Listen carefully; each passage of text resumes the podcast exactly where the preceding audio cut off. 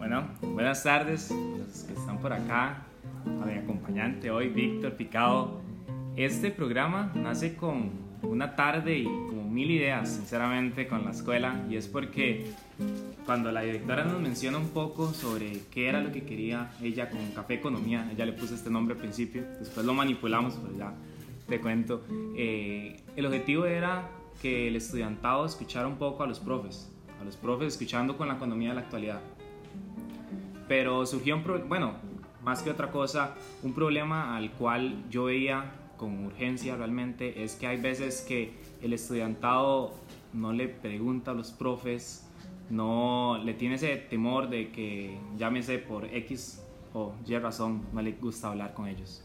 Entonces dije, bueno, no, hagamos un programa donde hablemos personalmente con un profesor o con una profesora con el objetivo de acercarse, conocerlo, eh, que la gente conozca esa parte humana, que al fin y al cabo que creemos que los profes son una máquina que califica exámenes.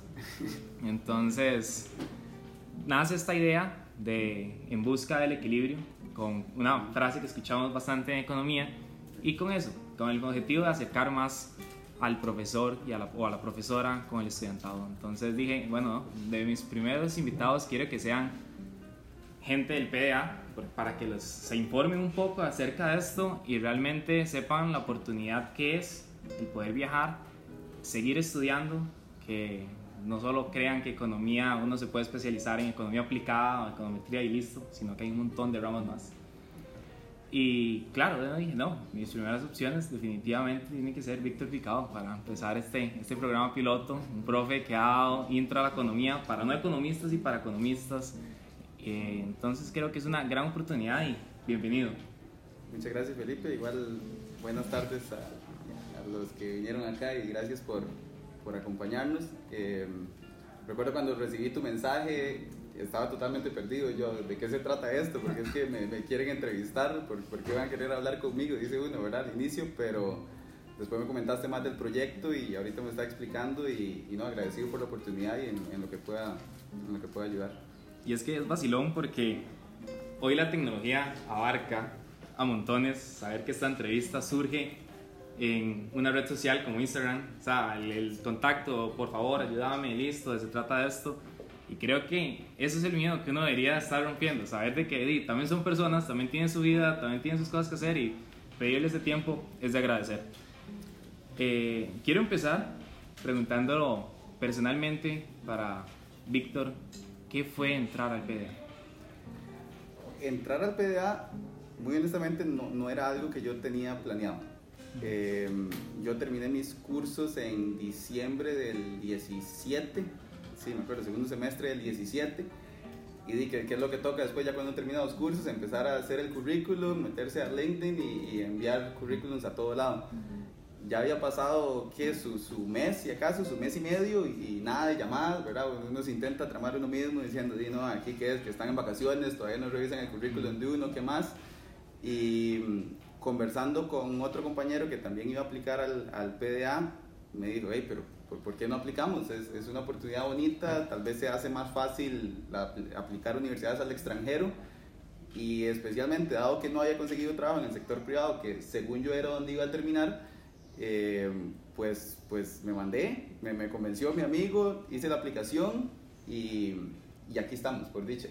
Eh, sí, lo, lo que terminó siendo fue muchísimo más de lo que inicialmente esperaba, pero sí debo reconocer que, que, no, era mi plan y, no era mi plan inicial.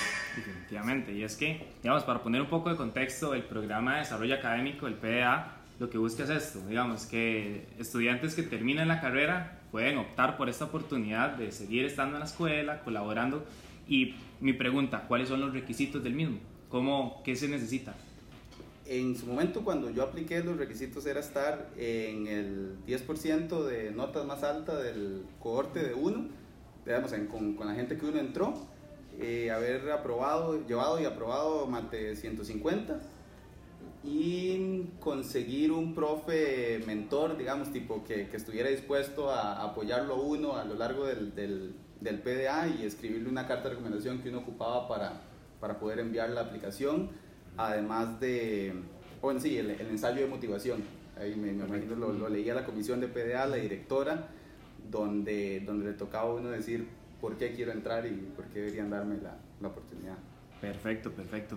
Como mencioné anteriormente, también quería mencionar esta aventura que fue introducción a la economía para esta generación de B9, porque al fin y al cabo estás viendo donde estuviste alguna vez, estás viendo ahora a las nuevas personas que van a estar y que van a emprender el camino de economía. ¿Qué se siente?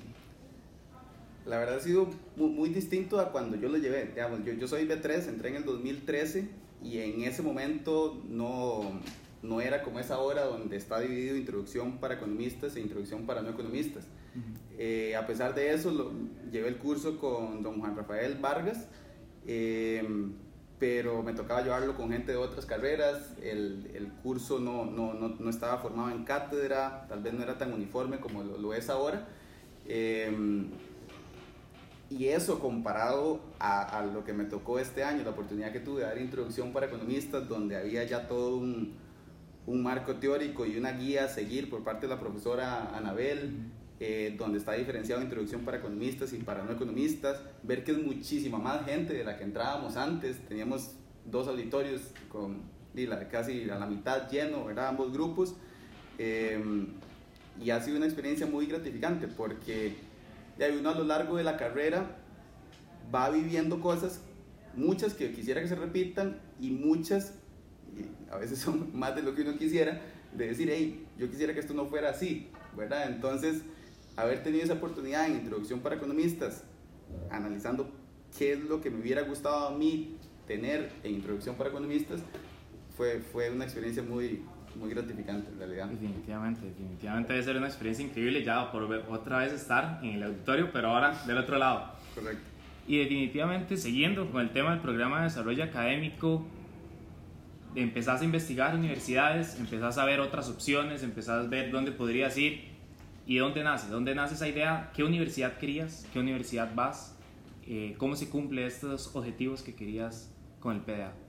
Claro, em, bueno, parte del ensayo este de motivación que te digo que es un requisito para aplicar al, PDA, ahí uno ya tenía que dar una primera idea de qué programas quiero y en qué universidades quiero para que la comisión de PDA tenga una idea de que uno uno entra con cierta guía, ¿verdad? con cierto plan a seguir. De las universidades que había escrito en ese ensayo, si acaso terminé aplicando a dos o tres, porque inicialmente uno está, uno está muy perdido, ¿cierto? Uno piensa que las cosas son de cierta manera, pero ya cuando se está enfrentando al proceso de aplicación, la, la cosa es distinta. Em, en su momento, una de mis, de mis opciones principales era Toulouse, donde hay una gran comunidad costarricense por allá, de amigos de, de, años anteriores de uno que, que, se han ido y que la han pasado súper bien y nos han abierto camino. Eh, la Carlos III también en, en España, donde eh, Henry, por ejemplo, otro del PDA, nos ha abierto las puertas montones por allá. Los directores del programa están súper felices con, con él. Eh, no terminé ninguna de esas dos. Yo ahorita voy para, para Utrecht, en, en Holanda pero así como otra gente, otra gente del PDA lo ha hecho bien y le ha abierto caminos a los que venimos atrás, la verdad me gustaría ir a hacerlo lo mejor posible, no solo por uno, sino por hey, sí, que, que, otra gente que tenga estas metas, que tenga estos sueños, ayudarlos de la manera que uno pueda, porque si, si algo me gustó del PDA es esto que se le llama como la, la, la red del PDA, donde uno tiene mucha confianza de escribirle correos por Facebook, llamar por Skype, lo que sea, a ex PDAs y, preguntarles cómo fue el proceso, preguntarles cómo es la universidad, preguntarles cómo es vivir en otro lado, preguntarles qué tan difícil es, qué notas tenían, esto y lo otro.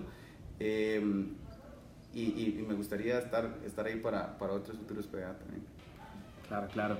Y ahora, hablando de esta oportunidad que vas para Holanda, quería mencionar también qué emociones, qué emociones uno tiene, porque al fin y al cabo, a menos de un mes de viajar, debe uno sentirse feliz, contento, también debe sentirse triste, angustiado Creo que es una, no vas a viajar por un mes, vas a viajar por un buen tiempo y realmente la intriga, esa incógnita de que las personas, cómo afrontar esto.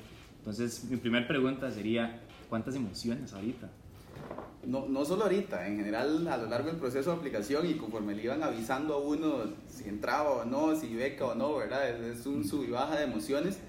Eh, ahorita me siento sumamente contento, eh, emocionado por ir, la verdad, a darlo todo. Ya, ya, ya quiero empezar, ahí estoy repasando desde ahora. Por, me reciben con examen de mate y econometría, entonces toca, ir, toca ir afilado. Em, me siento ahorita muy contento, pero llegar a este punto no, no fue todo felicidad, ¿verdad? Porque el, el proceso, ¿cómo empieza? Lo, lo mínimo que uno ocupa es TOEFL y GRE.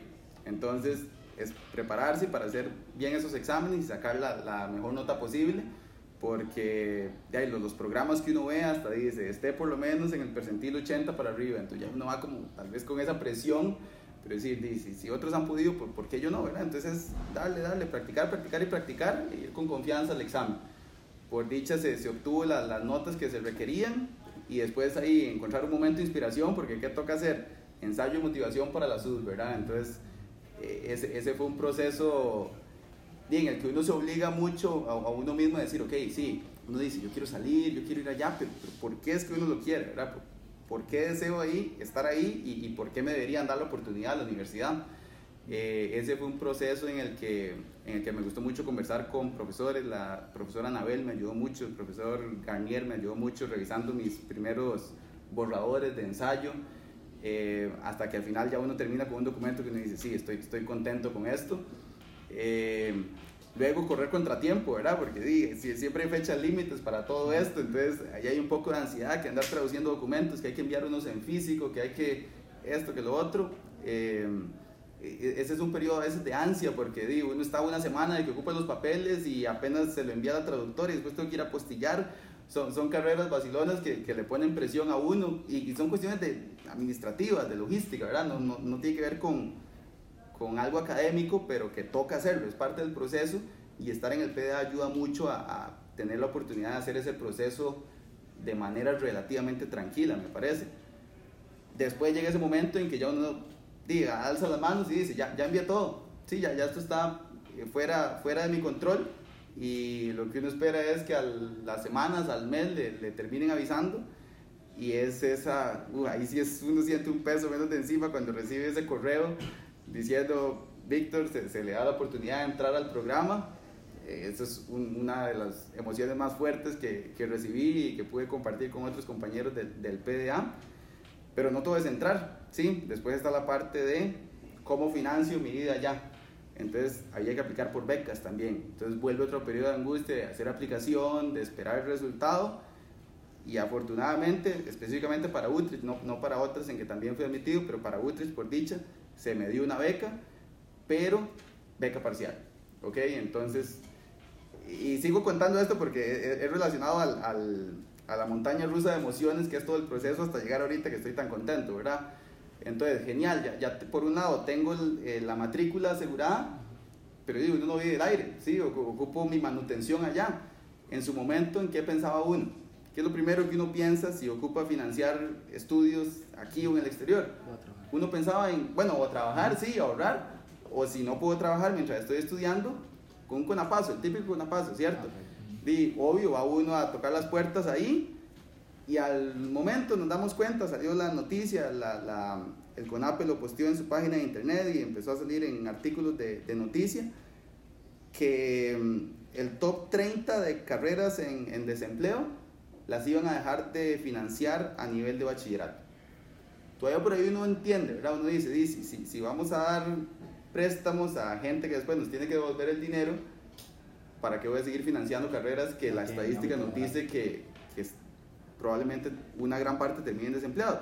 Pero en parte esa reforma que hicieron fue dejar de financiar posgrados al extranjero. Entonces ahí se me vino un balde de agua fría porque es como, ok, ahora qué hago? Yo, ya por un lado tengo la beca y no me voy a poder ir por, por no tener el recurso para, para vivir porque CONAPE tomó esta decisión. Entonces ahí es una emoción de tristeza después de, la felicidad anterior, ¿verdad? Entonces es empezar a moverse, que, que el banco, que esto, que lo otro después de muchas vueltas y de apoyo tanto familiar como de otras personas importantes, logré subsanar esa, ese faltante dinero que, que tenía y ahí ya sí fue el, el, éxtasis mío, ¿verdad? Porque ya dije, ok, sí, por un lado tengo la matrícula, ya sé que no tengo techo y comida mientras esté allá. Eh, Y, y ahorita aquí, a, a, dos semanas de irme, contándote estas cosas, y después de todo ese sub y baja, ahorita, ahorita sí estoy muy, muy feliz y, y emocionado. Ahora que mencionabas a la familia, este gran sí. paso de decir, dime, voy por un rato, ¿cómo, ¿cómo lo toman ellos? Porque realmente es de, es de también emociones para ellos, han de tener montones. Sí, eh, bueno, lo que le dicen a uno, ¿verdad? Que, que están felices, que, que, están orgullosos, ¿verdad? Eh, desafortunadamente yo, yo últimamente no, tal vez no, no, me relaciono tanto físicamente con mi familia porque ellos están en Esparce ya, ya mi vida laboral me, me obligó a quedarme mucho tiempo acá, pero en, en, otro tipo de comunicaciones ellos se sienten muy felices y me han apoyado hasta, hasta donde pueden.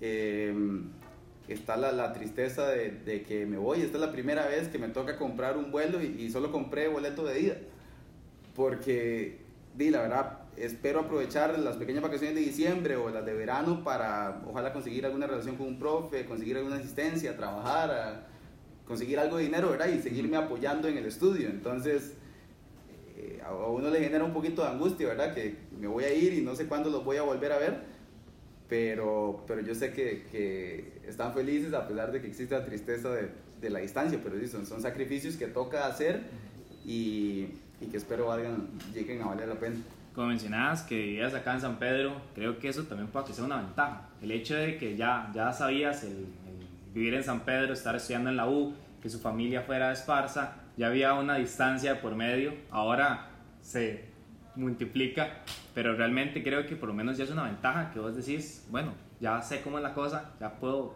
no es, no es que voy a vivir solo como no supiese, ya sé cómo hacerlo, solo que ahora lo tengo que hacer en Holanda. Sí, sí, definitivamente esa es una una ventaja que, que, que, tengo para, para suavizar un poco la transición que, que sea ir a, ir a Holanda, ¿verdad? Eh, ya, ya me ha tocado sobrevivir a sí, los, los, que hemos vivido solos, uno sabe que a punta de, de, atún ahí, ¿verdad? Aunque cada vez sube más de precio y la otra, la, el espaguetillo ese raro, eh, maruchan es, una cosa así. Eh, entonces ya, ya, ya me ha tocado vivir solo, me tocó fallar varias veces, haciendo la primera vez arroz, que uno dice, madre, se me olvidó la sal, ¿qué es esto? Que, que no crece, ¿verdad? O, ya, ya todas esas etapas las, las he quemado. Eh, pues porque sí, porque me tocó alejarme de mi familia de, desde antes. Entonces un poco esa parte de, de convivencia, estando solo, ya, ya, la tengo cubierta, pero ya hay cualquier cosa, aquí uno estaba, di, Esparza estoy a hora y media en bus, dos horas, ¿verdad? Ahora no, me, estoy a un día de distancia en, en vuelos eh, y lo más cerca que voy a pues, poder estar es una llamada, una videollamada de WhatsApp. Por allá no, por allá no es lo mismo, ¿verdad? Pero o sea, vamos, vamos, a ver cómo Vamos a ver qué, qué, pasa. Sí. Y es que ya eh, debe ser una experiencia increíble estar allá. Voy a cambiar un poco el chip y voy a mencionar un poquillo como el viaje que fue economía. Porque uh -huh. realmente creo que el estudiantado a veces se interesa mucho de cómo fue la vida estudiantil de un profesor. Entonces, primero que todo, mi, mi, pregunta es, ¿cuándo y por qué economía? Tuve yo la, la dicha, a pesar de que yo soy de Esparza, tuve una oportunidad de, de entrar becado a, un muy buen colegio en, en Escazú y, y, en ese colegio en específico, en último año nos daban cursos de, de primer año de, de, universidad. Entonces había un curso ahí de, economía y yo dije, esto, voy a llevarlo para, para llevar que ahí uno descubriendo qué le gusta, ¿verdad? Eh, y me encantó, me encantó, me acuerdo, el profesor Harman se, llama, eh, daba, daba la carrera, daba la, el curso de economía de una manera muy intuitiva, de hecho sin meterle absolutamente nada de mate, así como cuando uno intenta dar introducción para, para no economistas, eh, entonces dije yo, mira, mira qué, qué vacilón, esta carrera puede ser que sea lo que me guste y yo, a pesar de que me iba relativamente bien en distintas materias, no tenía definido a dónde, qué, qué era lo que quería. Entonces, a, haber tenido la oportunidad de llevar ese curso me, me, lo dejó clarísimo de que ahí había una pasión por, por, por economía. Por economía. Y es que eso es algo que yo siempre menciono en la feria ocasional, también lo mencioné. Tomar una decisión a los 17, 18 años de qué es lo que va a hacer el resto de mi vida no es una decisión fácil. Realmente, y a veces el hecho de no conocer una carrera puede que complique la situación en la estancia de la misma. Y economía relativa, definitivamente es, no es fácil.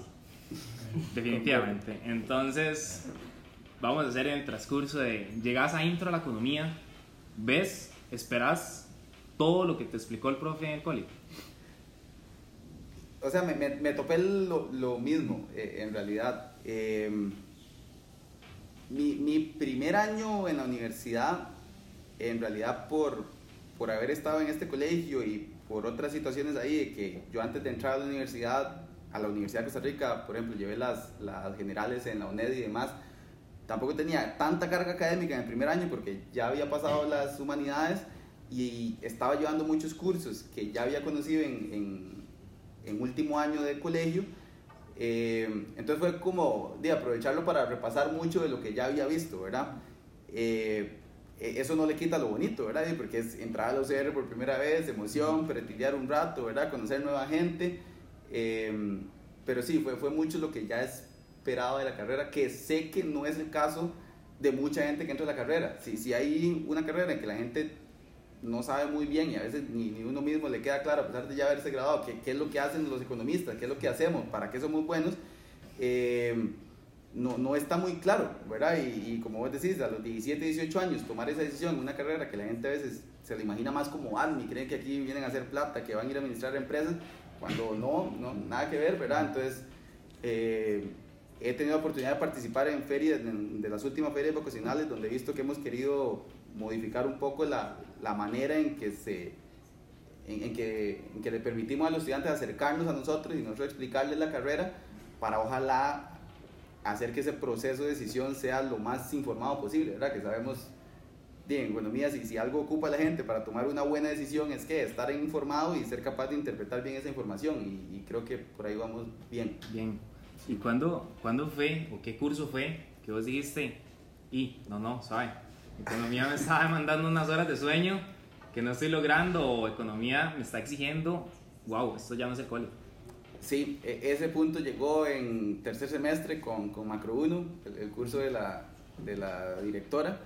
Eh, son, son, cursos donde un examen, uno se le va un, un cuaderno de examen, si, si no hasta más, ¿verdad? Eh, y según yo la situación iba a seguir igual que el primer año, ¿verdad? Donde tal vez uno ahí la podía llevar más al suave y no, definitivamente no. El primer examen ahí, el segundo ya sí me di cuenta que no. Y ya uno empieza a hacer los números y así, ah, no, voy exigido para el tercero. Y entonces ahí empezaron las primeras trasnochadas preocupadas, por fin voy y pido consulta, ¿verdad? Algo que, que tal vez uno no aprovecha mucho.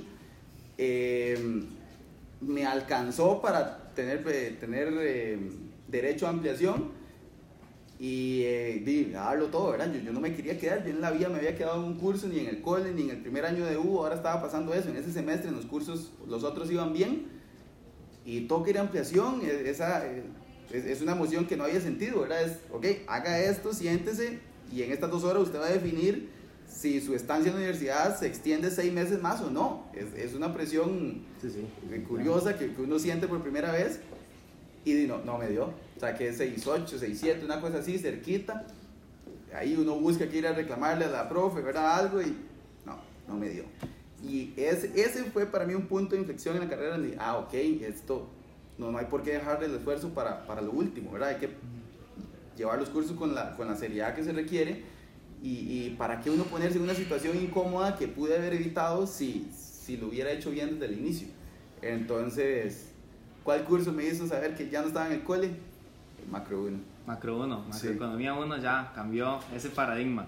Y es que realmente uno definitivamente pasa por esa experiencia. Ya sea en Macro 1 antes, en las mates, después, uno tiene una pared que a veces uno siente que uno no puede pasar.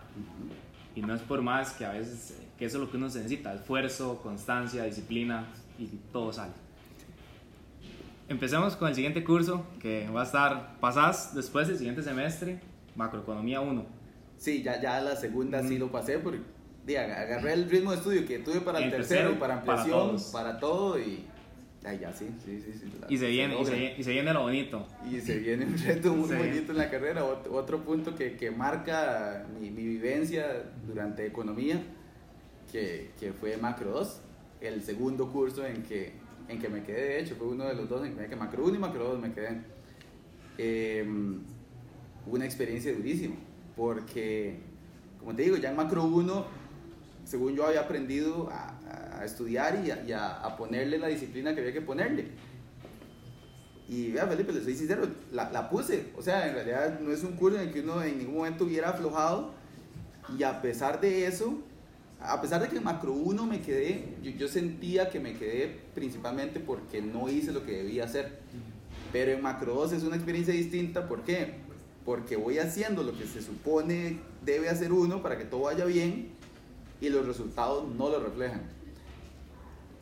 Y ese es un, eh, ahí uno aprende también, a las buenas o a las malas, de que no siempre el esfuerzo que uno le meta a un curso se va a ver reflejado en la nota, por una u otra razón, pero eso sucede y eso es algo también que uno no está acostumbrado a llevar en el cole y, probablemente en algunos otros cursos antes de llegar a esos tampoco. Eh, ese fue otro punto que, que, me marcó definitivamente porque ya y eso que uno se pone a agarrar exámenes viejos, ya uno se maneja todas las prácticas, ya uno uno tiene así los, tres últimos años en que el, curso se ha dado y uno tiene todo ese montón de folletos en el escritorio, ya lo repasó todo, se lo sabe. Y aún así uno va a hacer el examen y uf, te entregan ese 30, ese 40. Y uno, uff, ¿ahora, ¿ahora qué hago? Sí, definitivamente. Y es, Víctor, eso es lo que quería destacar, es el hecho de cómo uno afronta eso. Porque venís de que, de que el primer año es fácil, te gusta el ritmo, te gusta cómo fue la introducción a la economía, decís, no, esto sí, esto me gusta. Llegas a macro, te das cuenta de que no, lo que me faltó fue disciplina. Llego, entonces ya tengo el gusto a la economía, ya tengo la disciplina, pero hay un bajón ahí. O sea, me explica, en macroeconomía 2 hay algo que separa la, la situación y es como uno afronta eso, Víctor. Como uno sale después de ese curso y uno dice, no, no, sigo aquí y le doy duro.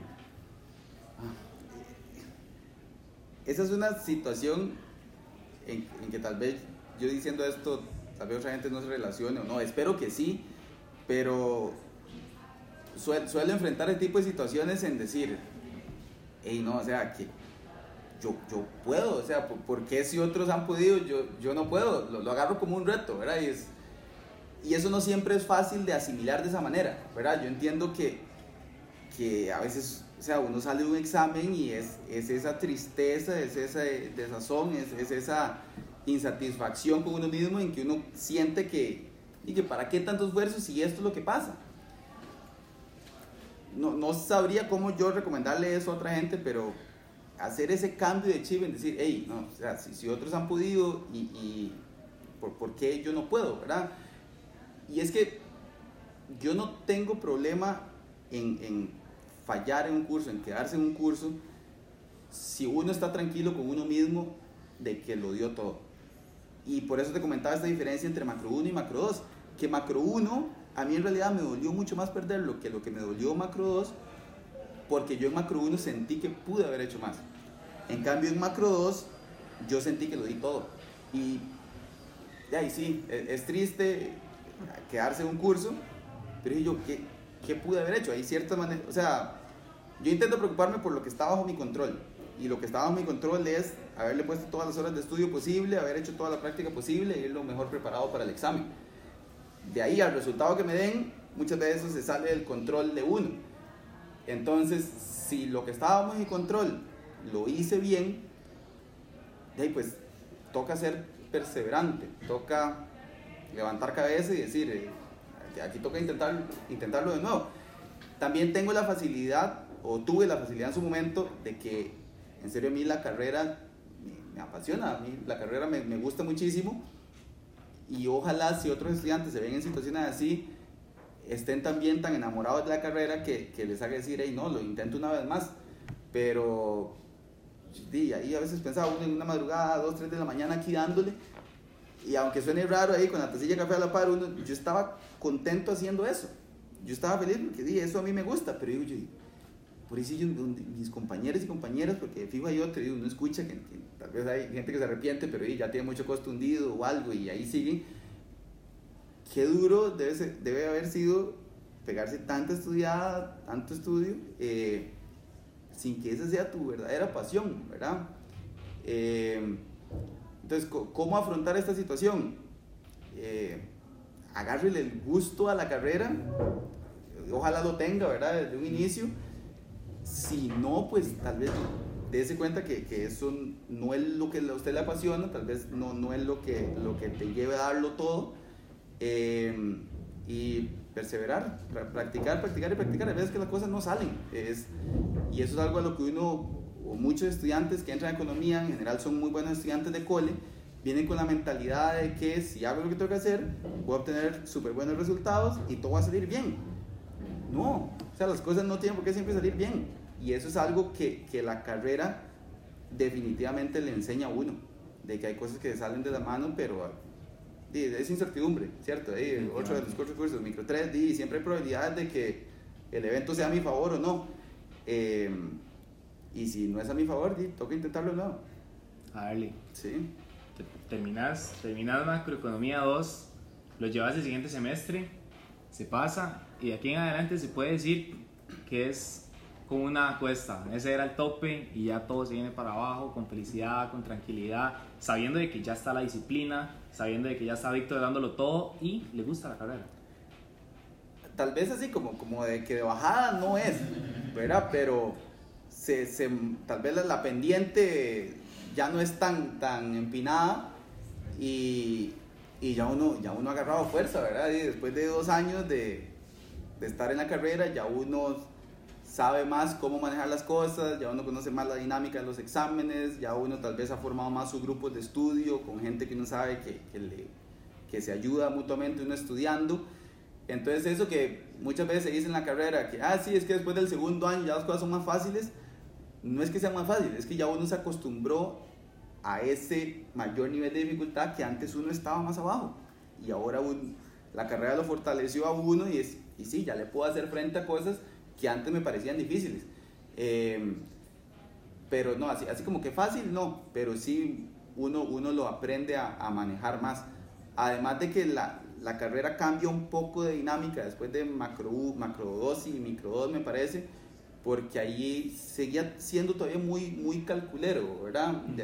en los últimos años la carrera se vuelve un poquito más aplicada, y, tanta abstracción que tal vez uno se sentía perdido en los dos primeros años, pero ¿cuándo, ¿cuándo, voy a sentar toda esta teoría que estoy viendo? ¿Para qué eso? Además, las optativas ayudan a eso, las econometrías ayudan a eso.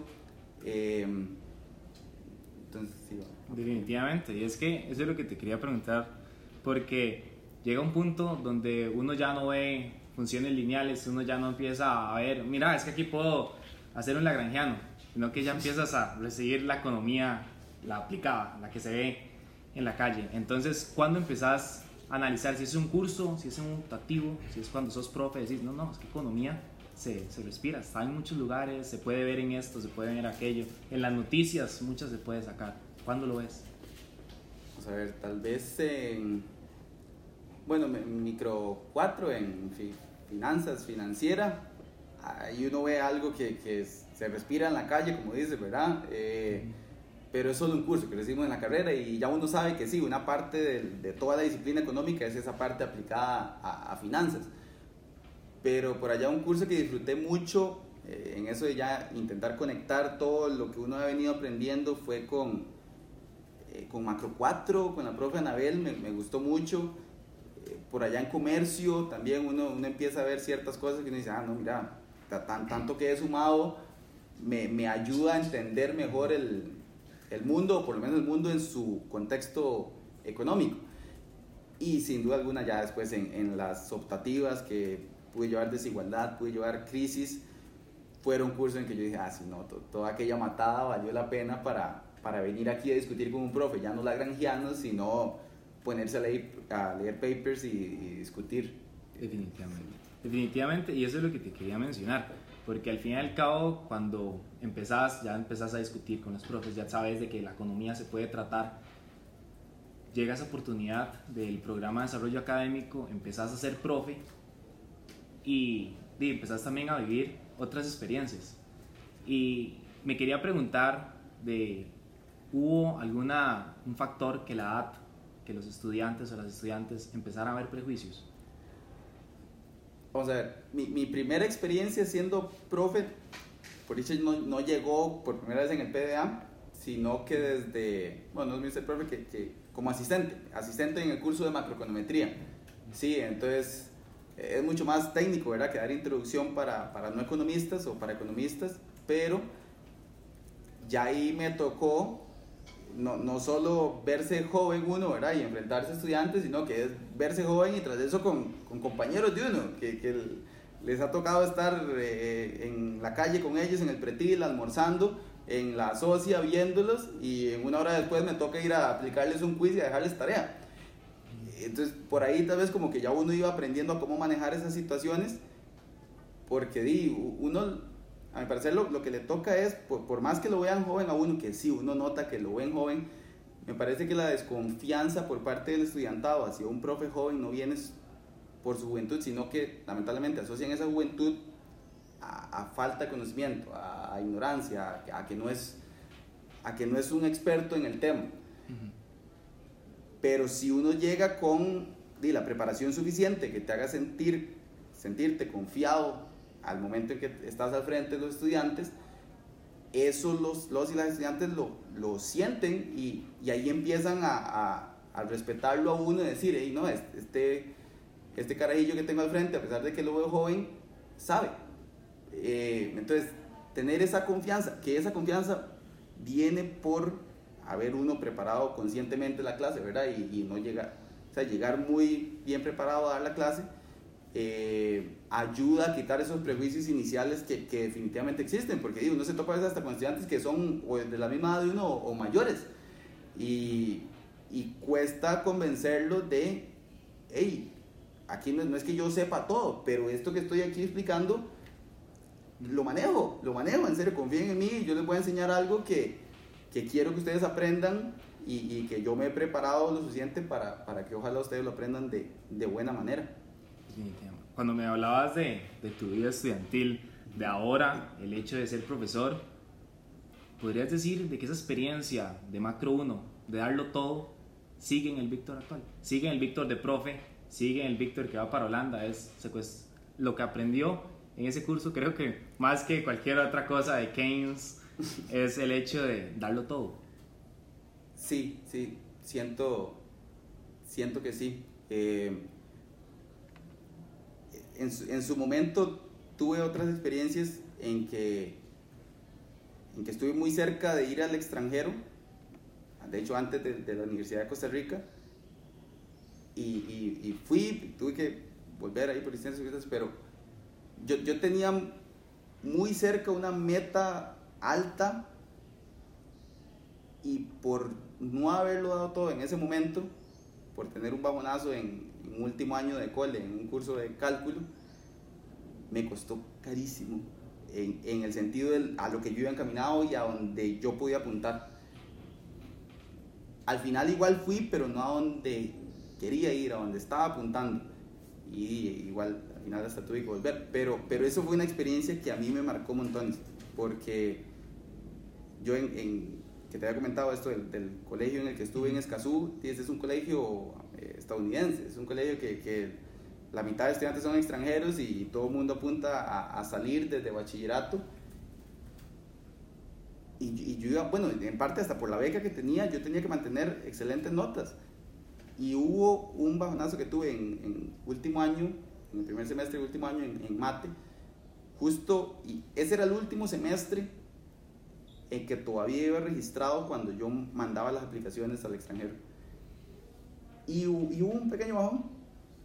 Y, y mi perfil, mi, mi currículum, mi, mi, todo se fue con ese pequeño bajón. Y yo sé que me costó carísimo en términos de no haber entrado a las universidades que quería haber entrado. Porque hasta la orientadora me dijo, usted, o sea, yo creo que es del, yo, yo, yo siento que soy relativamente fuerte emocionalmente, que, que el, y como te comentaba en Macro 2, que si se falla hay que levantarse, pero ese fue un punto bajo en mi vida emocionalmente en el que me enseñó a decir, hey, no, no, aquí, o sea, por más que uno se sienta cerca, no afloje hasta que ya tenga agarrado su, su, meta. Eh, sí, el primer año ahí tal vez tuve unos delices, pero era por, porque sentía que lo que te comentaba, que era como repaso de, de, del último año de cole, pero en Macro 2 volví a sentir, en Macro 1, Macro 2, me recordé totalmente ese momento que había pasado unos años antes y yo dije, no, aquí esto no es, no es aflojando. Eh, después de Macro 1, después de Macro 2, eso se quedó conmigo, ahora siendo profe y de nuevo estar en esa situación, ya no estaba aplicando para programas de grado, sino para programas de posgrado. Yo dije, que no me, o sea, yo, yo como decía, no me va a volver a pasar lo que me pasó antes, porque me, me dolió muchísimo y yo sé que fue lo que hice mal. Entonces, y manda huevo que no lo corrija. Eh, entonces siento que sí, fue, fue algo que, que se quedó conmigo y, y, espero no, no, se, no se me vaya. Porque, sí. Cuando mencionabas esto de profe, de ya salir de economía, en el hecho de ya recibir ese título, con la oportunidad ahora del PDA de poder ir a Holanda, mi pregunta es, ¿viste economía como un fin, como un medio para esas metas? Vamos a ver, eh, haber estado en el PDA, desde, desde, que yo fui asistente de macroeconometría, yo ahí dije, ah, no, esto de enseñar la verdad me gusta, porque uno refuerza mucho lo aprendido, o sea, se obliga uno a estudiar de otra manera a que cuando uno es estudiante y, y ese, ese proceso de internalizar todo mucho mejor para poder explicarlo. ¿Cómo voy a poder explicar algo que, que yo mismo no manejo de la mejor manera? Entonces, enseñar, ya desde, desde macroeconometría sabía que me gustaba. Después, dando intro para no economistas, laboratorio de intro para economistas y este último semestre, intro para economistas, definitivamente me dejó clarísimo de que me gustaría muchísimo una carrera académica que, que, que me permita seguir enseñando porque es algo que disfruto montones. Entonces, que, que me preguntas si es fin o medio, pues fin en el sentido de que, de que sé que esto es lo que quiero, o sea, o que me gustaría mucho hacerlo, pero todavía no puedo hacerlo de la manera que quiero, porque si yo quiero enseñar ya a largo plazo, el requisito mínimo de la escuela de economía para ser profe en propiedad es ser doctor. Eh, y no soy doctor todavía, espero, espero llegar a serlo. Eh, entonces, el PDA es el, fue el medio, ha sido el medio que, que me va a permitir eh, entrar a, a, a, poder cumplir otras metas más que son el requisito para, para volver, ¿verdad? O no sé si terminaré volviendo, eso yo lo digo ahorita sin saber qué, qué oportunidades tal vez tendré allá, pero definitivamente sé que, que quiero seguir enseñando y para enseñar hay que ser doctor y para ser doctor hay que saber investigar muy bien para poder pasarle lo que uno investiga a los estudiantes y demás. Entonces, es, es, un poco los dos. Es un poco los dos. Sí. Sí, definitivamente se escucha. Y creo que para finalizar, quería hacer la pregunta que te había mencionado anteriormente y es el hecho de que ya, ahora el Víctor que se va para Holanda, ¿qué le pudiese haber dicho al Víctor de 17, 18 años con respecto a todo este camino que le va a quedar por delante? toda esta experiencia, esta montaña rusa? Cosas por corregir, definitivamente le diría que, que le ponga desde el inicio. Es mucho más fácil ponerle desde el inicio y ya los terceros parciales, uno ir relativamente bien, que sea la situación contraria, ¿verdad? Que es en el tercer parcial donde me tengo que pegar las trasnochadas. O sea, agarrar los cursos con la seriedad que se necesita desde el inicio. Eh, y, tal vez haber internalizado mucho más esos cursos iniciales, porque después uno se, se ubica ya en los cursos finales, en los cursos de último año, y, y, si uno acumuló ciertos vacíos, tal vez eso dificulta sacarle el, el jugo, sacarle el máximo provecho a esos cursos. Eh, entonces, dile, le, le, diría al Víctor de, bueno, yo, yo, entré de 20 ahí, pero sí, al, al Víctor joven, el Víctor pre-UCR, que que no afloje, que le ponga desde el inicio, que, que, siga siendo perseverante, que disfrute el camino, también eso es algo que, o sea, no por uno estar en la universidad tiene que ser que solo es estudio y ya, que disfrute del, del camino eh, y, y, que, y, que, lo ponga, que le deseo suerte. Dura la carrera, pero bueno, por eso, este era el final del, del, episodio. Realmente creo que ha sido una experiencia increíble saber de que este episodio piloto tenga la oportunidad de entrevistar a Víctor y muchas gracias, muchas gracias por estar conmigo.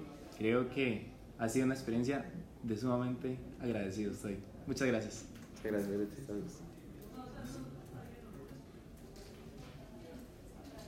Planeaba hacer las preguntas ya Ah, bueno, el, preguntas. ajá, ahora hay Ah, preguntas de parte de ellos. ¿Qué? Sí, sí, aquí falta un lapicerillo mío. Ah, bueno, aquí está. No lo sentí. Seguro que no. 45 minutos. Sí, aquí tengo dos videos, ahí tengo tres. Ahí corté una microparte, se me fue, lo siento. Si no completamos con los audios de allá. Fue- literal, menos de un segundo. Pues. La primera pregunta dice, ¿quién le ayudó a seguir perseverando, además de usted mismo? Uf, em, ver otros estudiantes que, que sí lograron pasar el curso y con los que yo había estudiado tanto, eh, es- eso me motivó. Em, y en sí, a, pesar de no ser presencial el apoyo, y cu- cuando uno está abogado, por lo menos yo, ¿qué, qué le toca? Llamar a mi mamá, llamar a mi papá, decirle, "Ey, fallé, ¿verdad? Entonces es como que, que lo, lo calman a uno un poco, decir, hey, te toca seguir intentando. Mi, mi, mi papá desde chiquitillo me decía mucho, di, practicar, practicar y practicar es lo que toca y eso lo asocio mucho a, la- a la, a la perseverancia. Hay una, hay una frase que me gusta mucho, es de, no es un economista, es un, un empresario que se, llama, se llamaba David Sarnoff, y dice que la, la gran mayoría de veces la diferencia entre el, el éxito y el fracaso es, es la perseverancia. ¿Por qué? Porque, porque ese éxito no viene a la primera. Entonces, ¿cómo le llego? Per- Perseverando. Perseverando. Bueno, hay otra pregunta que me dice, ¿cómo cree que afecta la actitud de los profes en los cursos? Es, eso es algo que hay que, que cuesta manejar, pero toca hacerle frente, sí, porque por ahí uno se topa con, con profes que, que tal vez uno no siente que, que lo motiven, ¿verdad? Uno, quiere, si, si, si tiene alguien ahí al frente que, que le está pasando su conocimiento, pues, pues que se vea gustoso de estarlo haciendo, que se vea emocionado, ¿verdad? Entonces, hay ciertas actitudes que, que, que no, pero ¿cómo hacerle frente a eso? De- devolverse un poco, ver la, la big picture, la, la foto grande y, y, y recordar que eso es por una meta más grande, ¿verdad? Tal vez si, si uno no le gusta con el profe, agárralo de motivación y diga, voy a hacer todo lo posible para pasar, para no volver a verlo el otro semestre, porque ya sé que no. Si no es el Eh, profe, que sea el libro, pero que algo, algo me gusta del curso. Exacto, exacto. No, uno, o sea, el hecho de que tal vez a uno no le guste la manera en que el profe da el curso no significa que a usted no le guste esa materia. Hay, eh, en YouTube están excelentes profesores, hay cursos en internet buenísimos con la misma materia, léase la literatura, agárrele el gusto. No, no todo es el profe. Y como última pregunta dice, ¿cuál es su área de interés en economía? ¿Cuál fue el momento de acercamiento que lo hizo decidirse? En, en- está relacionado a qué, qué busco en el posgrado, digamos. Sí. Me imagino. Y, inicialmente yo diría que es Economía de la Desigualdad. Eh, fue un curso que llevé en el último semestre con el profesor eh, don Leonardo Garnier y, y realmente me, me gustó mucho porque eh, es por allá también un acercamiento un poco a, a no, no quedarse en economía meramente matemática ¿verdad? y teórica, sino que es un acercamiento a decir, hey, todo, todo este sistema que, que tenemos hoy por hoy lleva a que existan estas desigualdades y no son solo económicas, ¿cierto? Y esas desigualdades provocan o tienen efectos sobre, no, sobre esa organización económica que tenemos y, no le provee las mismas oportunidades a todos para llegar a donde quieren llegar. Eh, entonces, e- e- esa parte más, más humana, más persona, es algo que vi en, en desigualdad y que no me gustaría perder, ¿verdad? Porque muchas veces se piensa que, que los economistas somos solo números y, y- nos olvidamos de ese lado humano y no tiene, por qué, no tiene por qué ser así. Me parece muy importante no dejar ese lado por, por fuera. Estamos, Víctor. Muchas gracias. Gracias.